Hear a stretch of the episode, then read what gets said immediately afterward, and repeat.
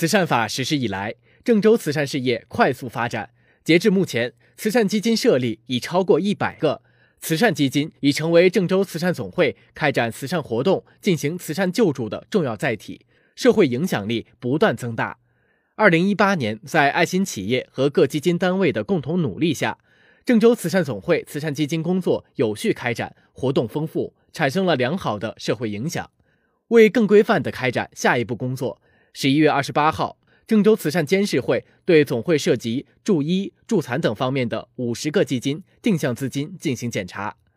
会前，监事会成员认真学习了慈善法相关内容。和民政部办公厅关于加强慈善医疗救助活动监管的通知。